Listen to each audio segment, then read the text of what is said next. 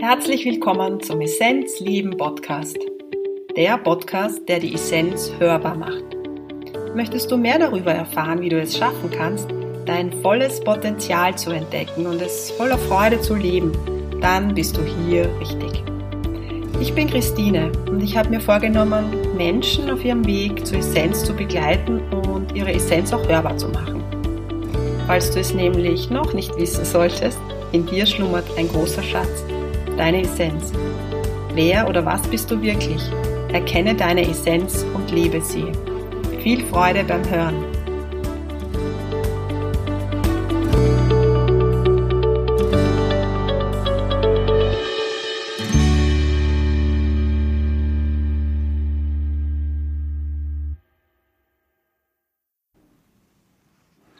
Ich freue mich, dass du wieder dabei bist, die Essenz hörbar der Essenzleben Podcast. Und die heutige Episode ist was Besonderes für mich. Zu Gast ist ein, ja, ein lieber Freund, Alexander Zueck. Und uns verbindet Indien. Und für mich ganz besonders, weil Alex mir in einer Zeit, die sehr dunkel war, für mich sehr dunkel war, wieder geholfen hat, das Licht ein bisschen stärker zu erkennen wir sprechen heute über unsere Selbstständigkeit, über ja, Dinge, die uns auch hindern, noch mehr in die Sichtbarkeit zu kommen. Wir sprechen über Kriya Yoga und über die Essenz. Viel Freude beim Hören.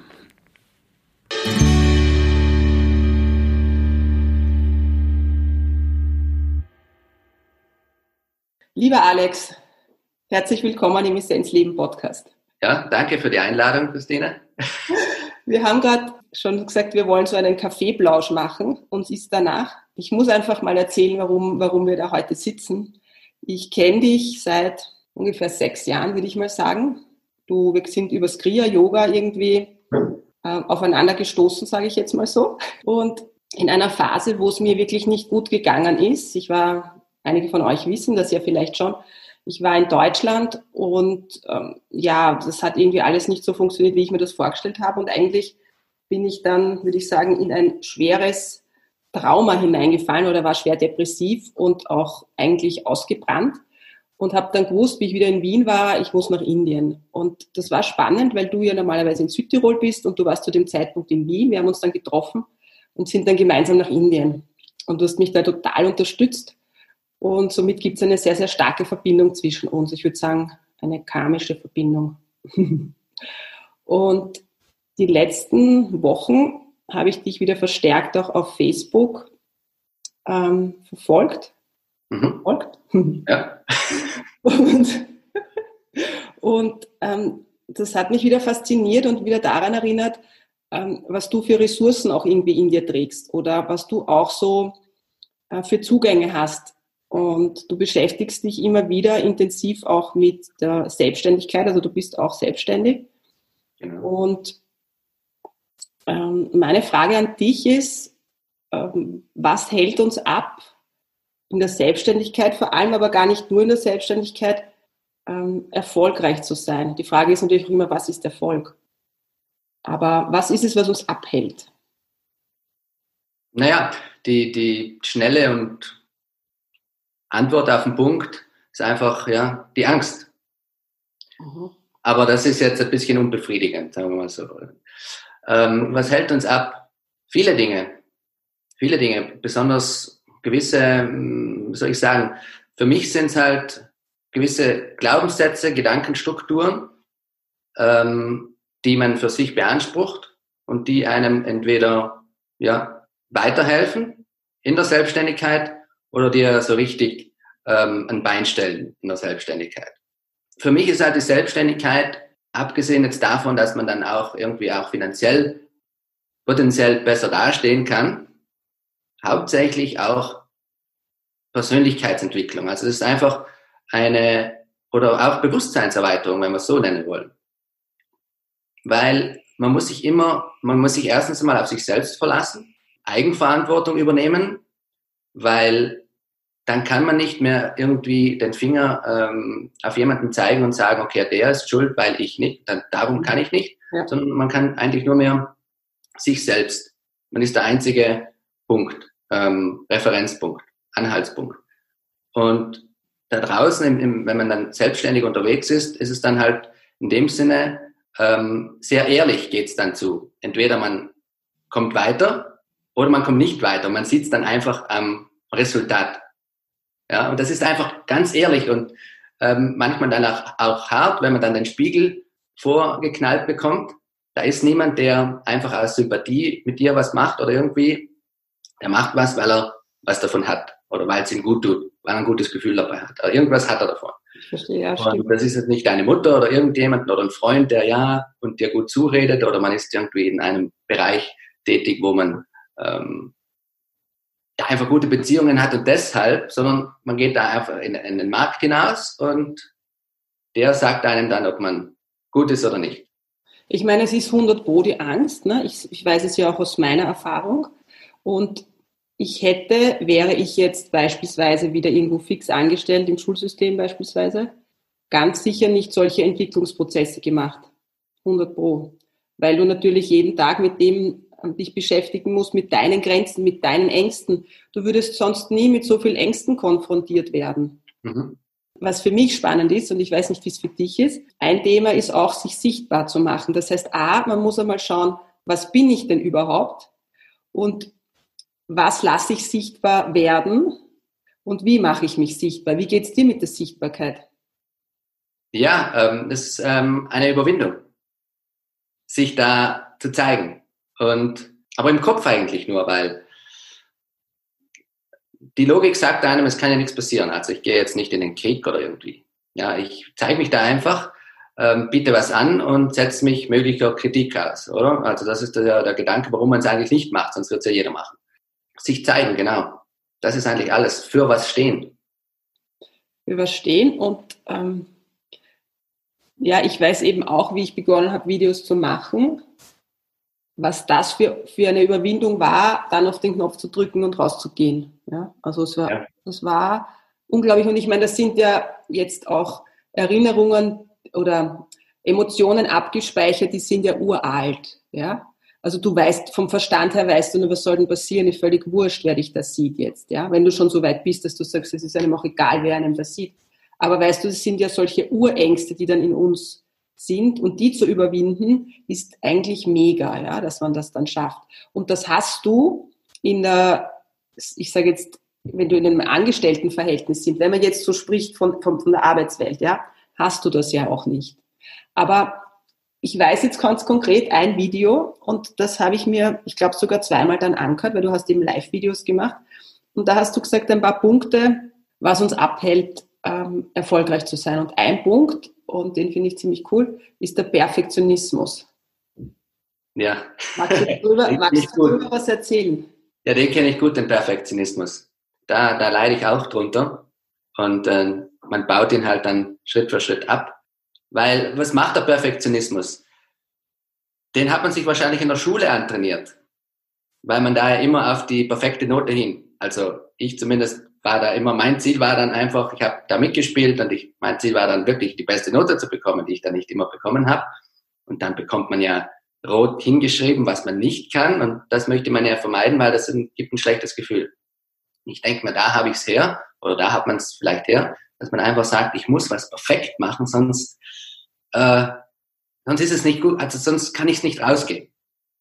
Aber das Problem ist dann, wenn man, keine Ahnung, so wie wir, ähm, im Bereich unterwegs sind, wo wir einfach Marketing machen im Sinne von, wir geben guten Inhalt raus.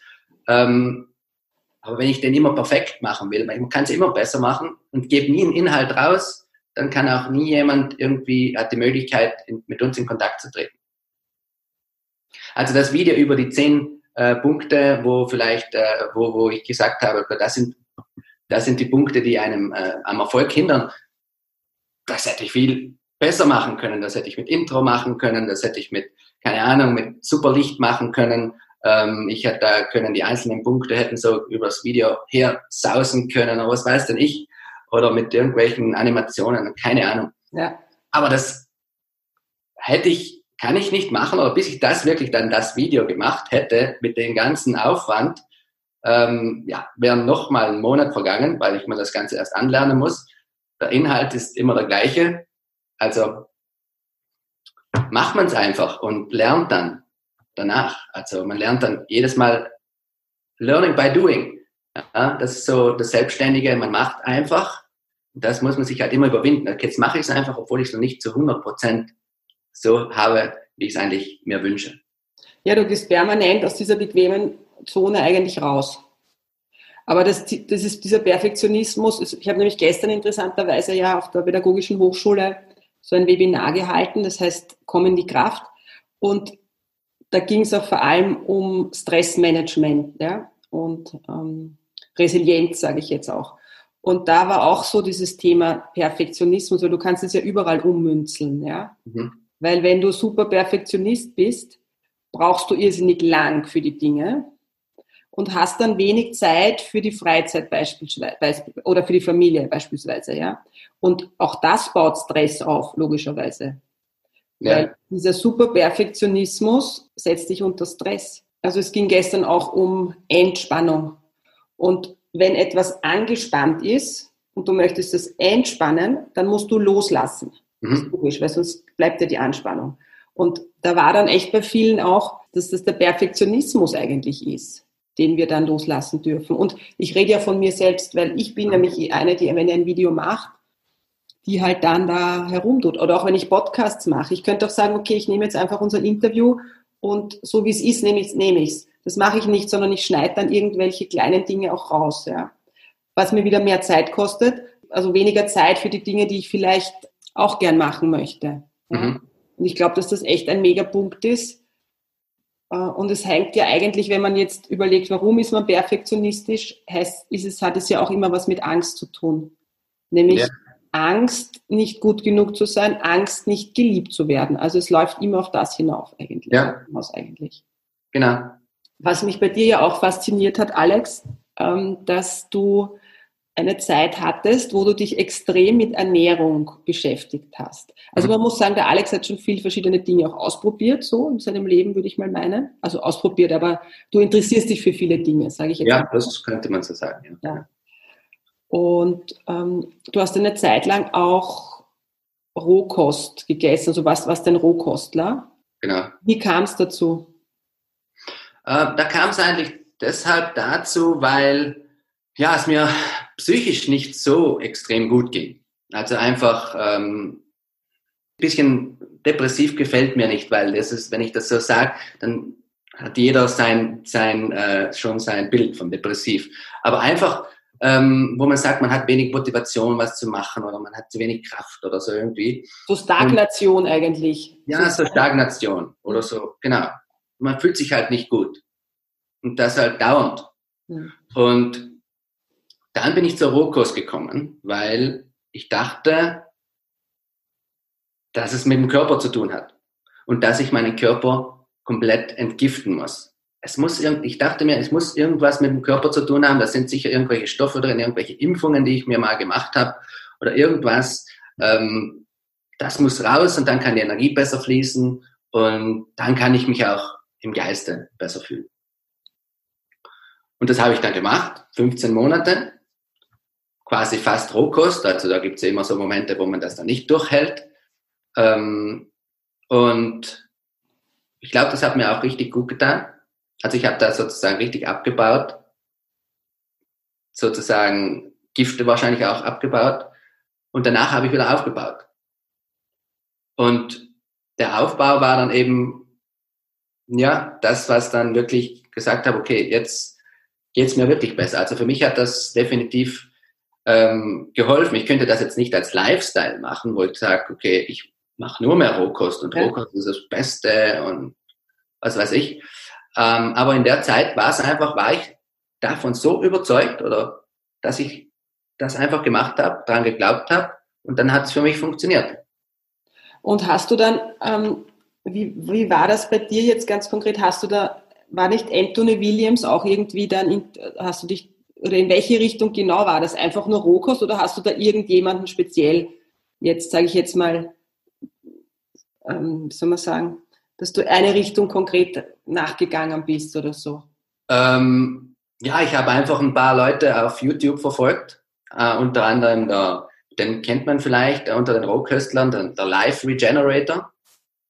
Okay. Das ist so ein Amerikaner, der steht da ähm, vorm Vitamix und macht, macht die verschiedenen Drinks, äh, Rohkost-Drinks und mixt zusammen und äh, erzählt, erzählt halt von der Rohkost, wie das das Einzige ist, was gut ist und alles andere ist halt, ja, vergiftet den Körper und so weiter. Und der macht das jetzt schon seit, keine Ahnung, 20 Jahren oder 15 okay. Jahren. Und der hat mich sehr inspiriert. Der hat dann mal vom Dr. Morse gesprochen. Und der hat eine Klinik irgendwo in Florida und der macht, äh, da kommen die Leute zu ihm, der, der gibt ihnen dann zur Entgiftung, äh, Trau äh, der, der legt sie auf eine Traubenkur. Nur Trauben. Und andere Früchte, aber Trauben. Aber geht es da um den, um den Traubenkern? Oder? Nein, nein, die ganze Traube. Okay. Einfach die ganze Traube, weil das dann einfach das System reinigt. Ja? Das, das ähm, zieht den Schleim dann aus, äh, gibt, dann wird der Schleim wieder flüssiger. Also das, die, die Theorie dahinter ist ja, dass man praktisch das, kennt ja jeder, das Blutsystem hat und das ähm, Lymphsystem. Dr. Morse sagt halt, okay, man muss das Lymphsystem wieder zu, zum Arbeiten bringen. Wenn man krank wird oder wenn es einem nicht gut geht, ist das Lymphsystem das, was sozusagen daran schuld ist, weil es nicht mehr arbeiten kann, weil die Lymphe nicht mehr sozusagen den Mist abtransportieren können. Und dann durch die, durch die Fruchtdiät wird das sozusagen gelöst und kann dann langsam ausgeschieden werden. Und deshalb macht er das mit, mit äh, Trauben. Ja. Aber auch jede andere Frucht funktioniert gut, die einen hohen Wassergehalt hat. Okay. Und ist es dir dann psychisch besser gegangen? Also in der Zeit nicht, in dem Sinne, weil man ist ja dann, okay, ich entgift jetzt und jetzt habe ich Entgiftungserscheinungen und jetzt darf es mir ja schlecht gehen, ist ja eigentlich eine gute Sache weil ich jetzt habe ja Entgiftungserscheinungen, also funktioniert es ja. Also hat man so schon in so einem positiven ähm, Kreislauf drinnen, Gedankenkreislauf, und sagt es, eigentlich, wenn es einem schlecht geht, ist es eigentlich gut, weil jetzt entgifte ich ja. also da ist man ja, ja, jetzt heute liege ich im Bett, jawohl, ich entgifte. Mhm. also war schon eine interessante Zeit, muss ich sagen. Ja, aber wie kam es dann dazu, weil du hast ja dann wieder damit aufgehört und wie, ja. wie war das dann? Ja, also ich habe dann einfach für mich psychologisch, weil es, die Theorie ist dann so, okay, man macht das so lange, man richtig abbaut, bis der Körper automatisch sogar auf nur Trauben wieder aufbaut. Mhm. Und dann geht's halt lange runter. Man nimmt auch Körpermasse wirklich ab, weil, und bei mir war der psychologische Punkt der, als ich das erste Mal dann wieder, ich bin Meter 77 und ich habe dann den Fünfer auf der Waage gesehen also 5,9, also 59. Und das war für mich, okay, das war für mich der Punkt, nein, okay, passt. Genug entgiftet, egal wie viel, ob, ob alles raus ist oder nicht, scheißegal, mir ist es jetzt egal, ich baue wieder auf. Und dann habe ich von einem Tag auf den anderen praktisch eine Fleischdiät gemacht. Ja? Wirklich, also High Fat, also, also mit hohen, hohen Fette, die, das Fleisch war jetzt nebensächlich im Sinne von, von, von Proteinen, aber so hohe, ho, hoher Fettanteil. Also Fettanteil heißt aber jetzt schon noch gescheite Öle, oder? oder? Ja, ja, gescheite Öle, genau. Mhm. Und das hat mich dann innerhalb von ein, von zwei Monaten habe ich dann wieder fünf, hm, elf, zehn, elf Kilo wieder zugenommen, hab, hatte meine Masse, war mir, war richtig gut, also psychologisch auch stabil und es war richtig cool. Bis dann zu dem, bis ich dann einfach auch beim Fleisch hat's mich dann einfach gekraust. Mhm. Ja, irgendwann, weil man kommt dann zu dem Punkt, ja, man ist dann, also ich komme ja auch vom Yoga und so weiter und äh, kenne ja die, die, die, Sachen dahinter, aber irgendwann kann, konnte ich dann nicht mehr und jetzt esse ich halt wieder ganz normal, aber ich fühle mich auch gut. Mhm. Na, weißt du, was auch spannend ist? Weil ich meine, ich habe ja auch einiges in meinem Leben schon ausprobiert. Ja? Also ich kann mich erinnern, wie ich, ich kann es jetzt gar nicht sagen, aber mit so 15, 16 habe ich begonnen, irrsinnig viel mich mit Hildegard von Bingen zu beschäftigen, ja, also viel Kräutern und ähm, zu dem Zeitpunkt auch viel mit Räuchern gemacht, ja, da war ich halt irgendwie ganz in dem drinnen, ja, und dann kam das nächste, dann halt sehr viel TCM und so weiter. Also man versucht ja äh, etwas zu finden, also im Grunde merke ich auch, dass ich das schon sehr früh gemacht habe, etwas zu finden, dass man balanciert ist. ob man es jetzt auf der psychischen Ebene ähm, möchte oder auf der körperlichen, es gehört ja eh alles zusammen. Mhm. Aber man ist so auf der Suche nach etwas, was einem noch stabiler macht. Und für mich ist es ja spannend, ich bin halt dann bei Ayurveda gelandet, im Grunde, ja. Weil ich da erkannt habe, ich konnte mir die Sachen auch so logisch erklären. Und wenn du das jetzt so beschreibst, kann ich das auch wieder aus dem Ayurveda gut erklären, weil mhm. in dieser Rohkostzeit hast du viel leichte Sachen gegessen. Also rohe Sachen sind auch meistens trocken, auch wenn sie jetzt saftig sind, aber ein Salat ist im Grunde trocken. Ja? Okay. Und, und leicht, weil sie wenig Erde haben, auch wenn sie ein, eine Karotte hat, schon Erde auch. Ja? Aber trotzdem ist es leicht und auch nicht gekocht mit Feuer. Das heißt, es, wir würden sagen, es ist sehr viel Water.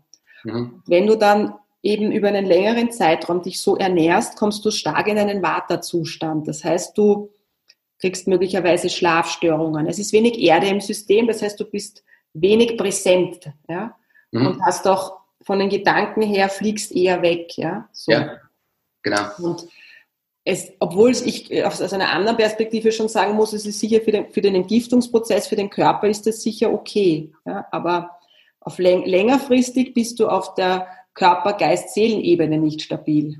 Ja. Mhm. Und wenn du natürlich dann Fleisch isst, bringt's volle Erde. Weil Ayurveda sagt jetzt nicht von vornherein, isst kein Fleisch. Ja? Also auch in den alten Schriften ist Fleisch beschrieben als zum Beispiel Ziegenfleisch, weil es zusammenziehend ist, wenn du wo offene Wunden hast.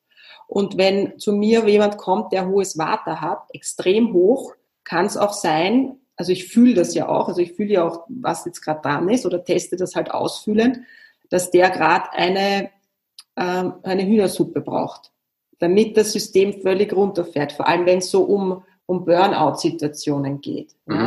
Und natürlich kann man es auch mit Öl machen, ja, also ja. Ghee, Ayurveda verwendet viel Ghee, ja, deshalb, und du hast ja in deiner Konstitution auch Vata, das heißt, deshalb hast du dann selber gemerkt, okay, du brauchst halt voll die Erde. Ja, ja.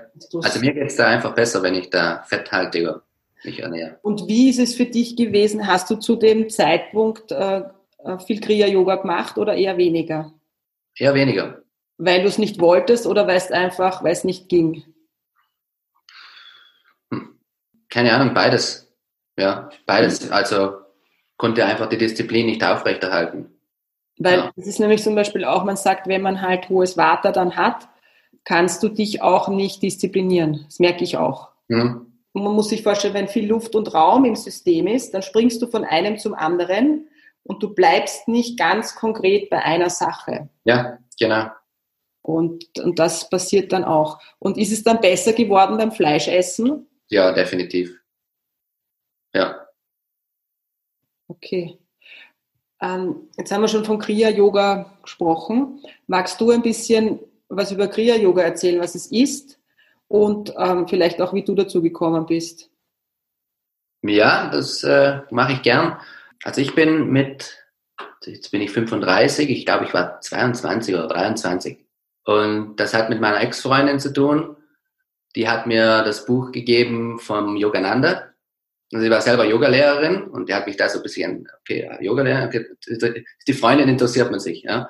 Und äh, ja, und das, das hat so gleich sofort mit mir so ein bisschen resoniert. Ich bin da gleich in Resonanz gegangen mit, äh, mit dem Yoga und was da so erzählt wird.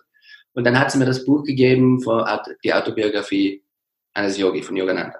Und dann habe ich das gelesen und komischerweise im Nachhinein denke ich mir oft, ich habe da nie gedacht, okay, das ist irgendeine, irgendein Märchen oder irgendeine Geschichte, sondern ich habe das einfach so angenommen, wie es da gestanden ist. Also mit den ganzen Wundern, die da drinnen beschrieben werden, alles. Das war einfach, okay. Endlich sagt mal jemand, die, sagt mal jemand, wie es ist. Die Wahrheit. Die Wahrheit, ja. Genau, ja, ja, eben. Und dann habe ich das äh, eben gelesen und dann ist ja das eine Kapitel drinnen, mit, wo er dann über Kriya Yoga spricht. Und ähm, ja, das dachte ich mir, cool, ich brauche das auch, weil es ist ja die Abkürzung zu Gott. Okay, das ist ja der, der direkte Weg eigentlich. Der direkte Weg. Wer will einen schon langen Weg, wenn man einen direkten Weg haben kann? Oder? Warum? Das ist ja logisch irgendwie, ist ja menschlich. Also immer die Abkürzung nehmen. Und ähm, ja, und so habe ich dann einfach, in, da war ich noch in Bologna und habe studiert. Und da habe ich ähm, einfach mir eine Gruppe gesucht. Ich habe geschaut, gibt es eine Self-Realization Fellowship Gruppe in Bologna?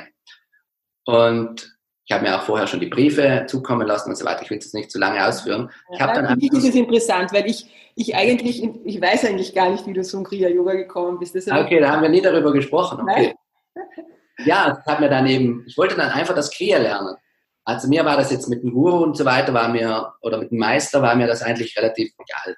Ich wollte den Kriya haben, weil dann kann ich es ja selbst machen. Ja, also ich kann einfach die Technik, dann habe ich die Technik, kann das machen und kann weitermachen mit dem, was ich sowieso schon mache. Und da habe ich auch die, die, weil da ist beim Self-Realization Fellowship muss man ja zuerst die Briefe mhm. und dann muss man die energetischen Techniken da machen vom Yogananda und äh, das Babykriya da äh, was anderes, also was einfacheres. Und ja, und dann habe ich mir eine Gruppe gesucht in Bologna.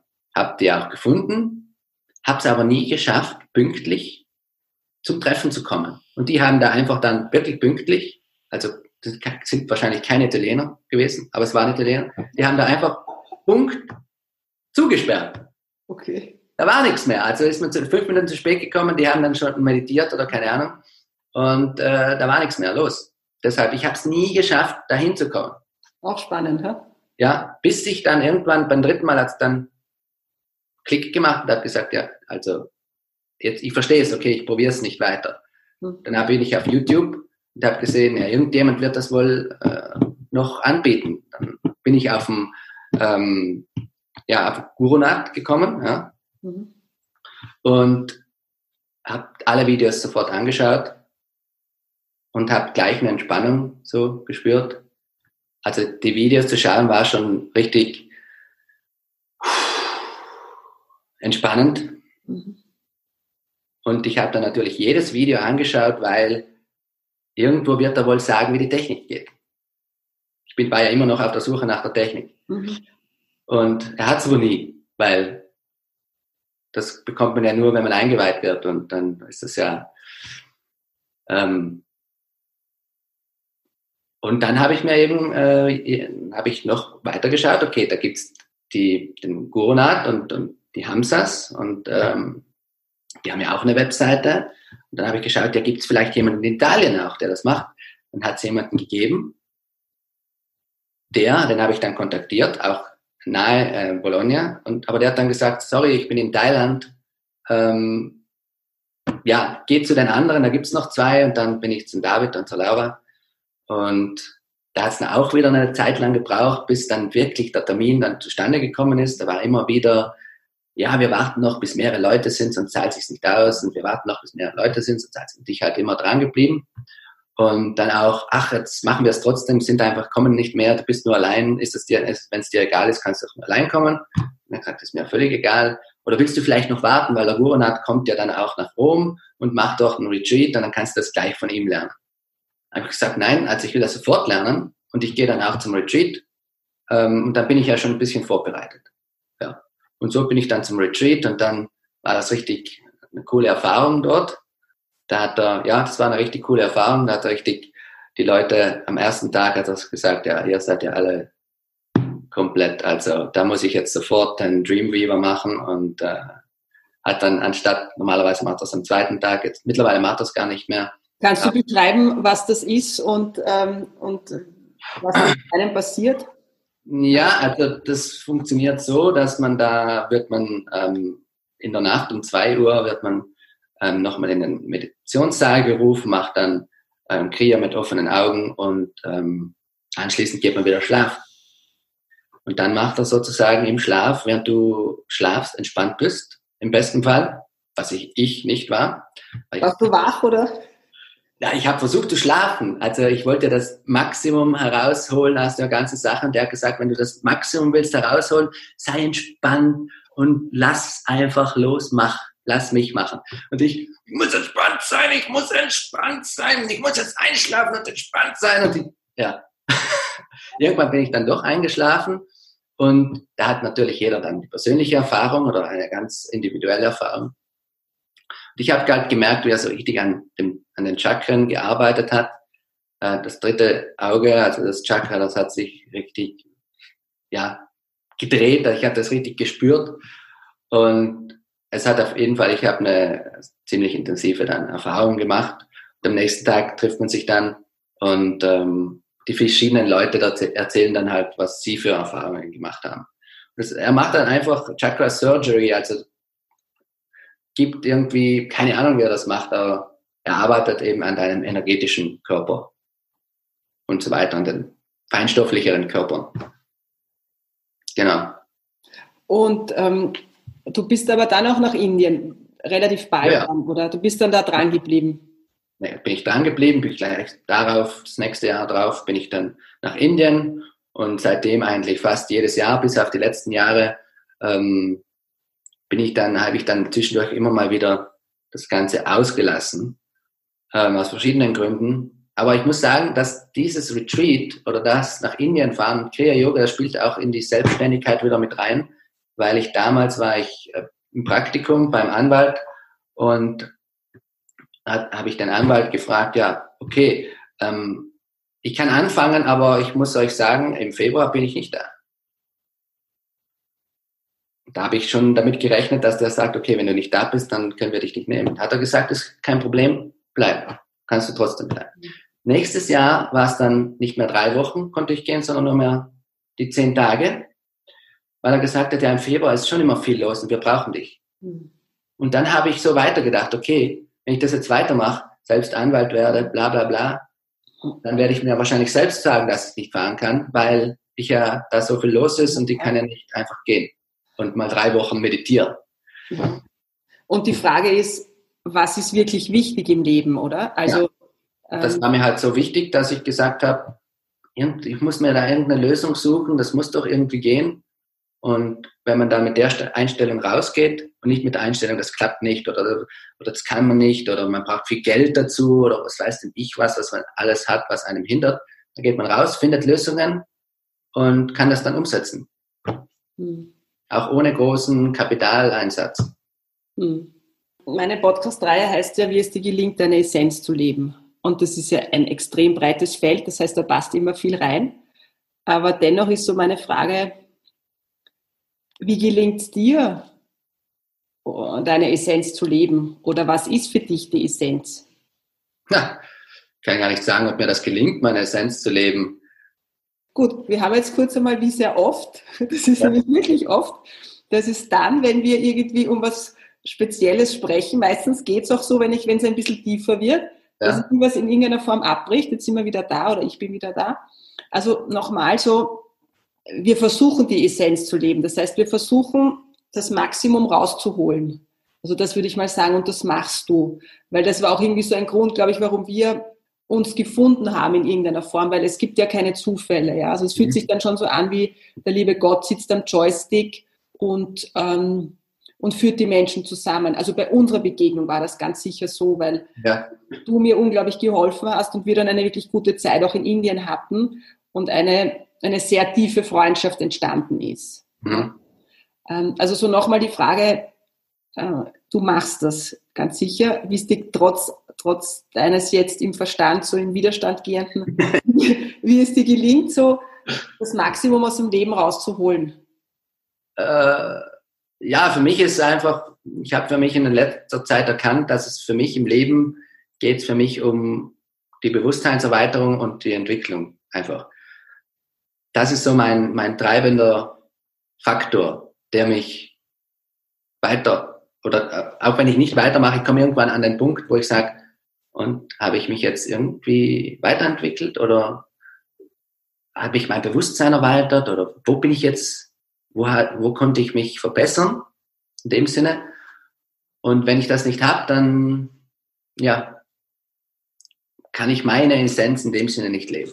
Aber gleichzeitig glaube ich auch, dass die treibende Kraft mich so ein bisschen von der Essenz ähm, immer auch ein bisschen fernhält. Also so ein, ähm, mhm. so ein, ist, keine Ahnung, ob das dann die Runde macht und dann irgendwann doch wieder zurückkommt. Was du meinst, ja. Ähm, aber ich finde halt, man weiß im Kopf vielleicht, ja, ich müsste eigentlich nur meditieren und das ist wäre der logisch, ähm, der logische Weg und man muss ja nicht die und die und die Fehler machen, man kann ja einfach nur. Mittlerweile bin ich der Meinung, dass man die gewissen Erfahrungen machen muss. Man kann das nicht überspringen. Da muss man durch und man kann es auch genießen im Sinne von, ja, es ist ja, deshalb bin ich ja da, ich will ja Richtig. die Erfahrungen machen. Die Erde ist ein Planet, äh, wo du Erfahrungen machen darfst. Genau, genau. Ich will die Erfahrungen machen und ich will da jetzt, auch wenn ich weiß, okay, keine Ahnung, weiß, okay, materielle Dinge machen einen nicht glücklich, aber es nutzt mir nichts, wenn ich es da oben weiß, aber ich nicht komplett das im Bewusstsein habe. Da muss ich halt auch, wenn ich, ich kann ja so tun, als ich wäre so erhaben und ja, das und das, aber grundsätzlich in mir drinnen bin ich dann nicht ehrlich zu mir und sage, ich will halt einfach auch bestimmte äh, materielle äh, Sachen einfach haben. Ja, das ist auch dieses da authentisch sein. Ja, einfach ehrlich zu sich selbst sein. Ehrlich zu sich selber sein. Und nur wenn du diese, diese Wahrheit für dich auch lebst, mhm. kommst du auf die nächste Stufe. Ja. Weißt du, was ich meine? Also, wenn du auch ähm, die dunklen Seiten zulässt, all das zulässt, weil das, das, das, wie du sagst, du musst jede Stufe durchleben, weil wenn du es wegschiebst und sagst, nein, nein, ich bin so, bei mir ist schon so viel Licht und ich habe das mhm. alles nicht mehr, du kommst nicht weiter, du bleibst ja. stehen. Genau. Und da ja mein Thema ist weiterkommen, bin ich dann auf das gekommen, weil dann sage ich mir, okay, ich muss jetzt den Schritt machen, es ist zwar ein Schritt, aber ich muss den jetzt machen und wenn ich in mir reinhöre, das und das möchte ich gern, ist vielleicht jetzt nicht so spirituell, aber das ist einfach so und fertig. Ja, das zu sich kommen, zu sich kommen. Ja. Und ich glaube halt auch, wenn du eine gewisse Bewusstseinsstufe hast, dann, dann weißt du, dass das Einzige, was zählt, und das treibt dich ja auch an, was wir ins nächste Leben mitnehmen können, ist die Entwicklung der Bewusstseinsstufe, weil alles andere bleibt ja zurück. Ja? Genau. Und das wissen wir auch und deshalb wollen wir uns ja auch weiterentwickeln. Aber was mir da immer hilft und den Druck rausnimmt, ist, ja gut, was ich in dem Leben schaffe, schaffe ich in dem Leben und was im nächsten Leben ist, mache ich im nächsten Leben. Ja. Wenn du das große Ganze siehst, ich meine, dann brauche ich halt noch zwei Leben oder drei Leben oder keine Ahnung ja. wie viele, ja, bis es halt ja. so weit ist, dass ich völlig frei bin von karmischen Dingen, ähm, erleuchtet oder was auch immer. Ja. ja. Man geht halt einen Schritt nach dem anderen. Und mir ist so was Spannendes gestern passiert. Ich habe mit einem Ex-Freund von mir telefoniert, mit dem ich nach wie vor eine sehr gute Freundschaft pflege und der ganz eine liebe Frau hat und, und Kinder und so. Also ich bin da auch in der Familie involviert. Und ähm, wir haben dann auch unter anderem so über den momentanen Status so gesprochen mit Corona und dieser ganzen Impfgeschichte und so weiter. Und ähm, er hat dann zu mir gesagt, ja, also für ihn, er freut sich schon so auf die Impfung und dann ist wieder alles safe und so, ja. Und ich habe dann momentan mir gedacht, das ist schon spannend, wie unterschiedlich die Menschen sich entwickeln, ja. Also zu dem Zeitpunkt war ich vielleicht auch in dieser Bewusstseinsstufe, ja. Mhm. War ich nicht, ich sag's jetzt nur, ja. Aber es war mir, gestern hat so Klick gemacht. Und wie ich mich entwickelt habe und erkenne, was die Wahrheit ist, vielleicht, also vielleicht nur meine Wahrheit, ja. ja, also, ja? immer die eigene Wahrheit. Genau. Ja. Aber zu sehen, dass er sich ähm, da kaum weiterentwickelt hat. Und das war für mich dann ähm, auf der einen Seite halt nicht so schön für ihn, aber auf, für mich, dass ich erkannt habe, ja, ich, ich musste durch tiefe Prozesse gehen, die sehr dunkel waren, mhm. damit ich erkenne, was meine Wahrheit ist. Ja. Und dass es da einfach viel, viel mehr gibt, als wir glauben, dass es gibt.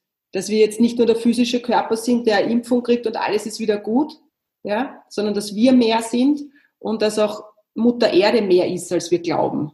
Mhm. Ja? Und das war eigentlich ein, ja, ein Aha-Erlebnis.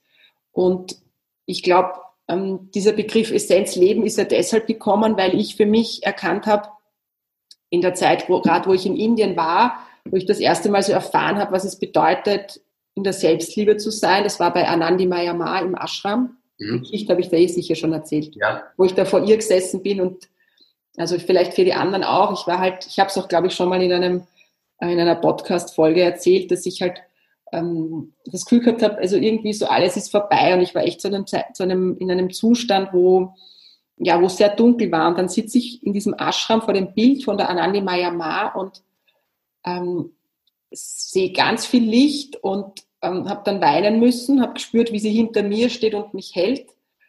Und dann habe ich nur Liebe gespürt. Und das, das habe ich zuvor in diesem Ausmaß noch nie gespürt. Und dann habe ich gefragt, Anandi, ist das deine Liebe? Und sie sagt, nein, Christine, das ist deine Liebe zu dir. Mhm. Und dann habe ich das erste Mal so Selbstliebe gefühlt und ich habe gewusst, das ist die Essenz von allem. Und diese Essenz will ich leben. Ja? Mhm. Und ja, und dann kam Essenz Leben und deshalb, aber fühle ich das bei dir auch immer, dass du so dieses, oder bei vielen, ja, die in, diesem, in der Bewusstseinsstufe sind, die wollen dieses Gefühl der Essenz äh, leben, wie auch immer. Wir, unser Verstand schaltet sich dann natürlich auch ein und wie auch immer, aber und das finde ich ist schön. Und je mehr Menschen es gibt, die das machen und die sich da auf den Weg machen, desto höher ist die Frequenz auf der Erde. Und das mhm. passiert gerade. Ja, genau. Alex, wir haben jetzt eine Stunde geplaudert. Haben wir jetzt schon eine Stunde geplaudert, okay. noch ja, nicht ganz, aber noch, noch nicht ganz, aber, ja. aber da wird, dann wird so lang und dann hören uns vielleicht die ja. nicht mehr zu. Wobei ich glaube, es war super spannend und es hören ganz viele zu und vielleicht würden sie sogar noch weiterhören. Aber für uns, glaube ich, ist es jetzt sehr rund oder für mich fühlt es sich jetzt gerade ja. rund an. Und ja, ich freue mich über unsere Verbindung und ich freue mich über das Gespräch heute. Ja, ich habe mich auch sehr gefreut, dass, es, dass wir das jetzt gemacht haben. Ja, dann wünsche ich dir eine gute Zeit. Wir bleiben sowieso in Verbindung. Wir bleiben in Kontakt, genau. Und vielleicht sind wir ja wieder mal in Indien gemeinsam. Genau. Shivaratri. Die schönste, also für mich ist es immer die schönste Zeit da. Ja. Es ist ja. so die Entspannung pur. Ja. Und ich denke, weißt du, was da auch mitkommt oder nicht denken, ich fühle das, dass, dass, dass wir uns ja auch aus einem indischen Leben kennen. Deshalb glaube ich, ist Indien für uns immer so was Besonderes. Das muss so sein. Om Namah Shivaya. Namah Shivaya. Bye. Okay, danke. Ciao. Ciao.